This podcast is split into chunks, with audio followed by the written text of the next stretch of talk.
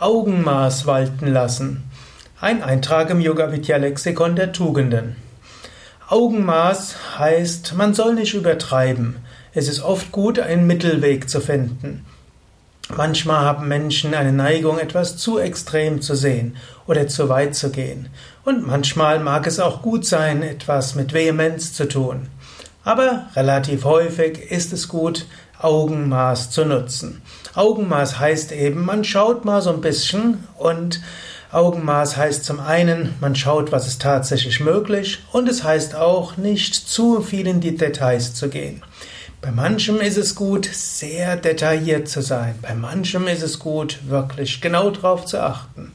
Aber manchmal gilt es auch Augenmaß walten zu lassen, nicht die Dinge zu genau sehen und natürlich auch im richtigen Verhältnis. Und so ist manchmal Augenmaß ein guter Ratschlag.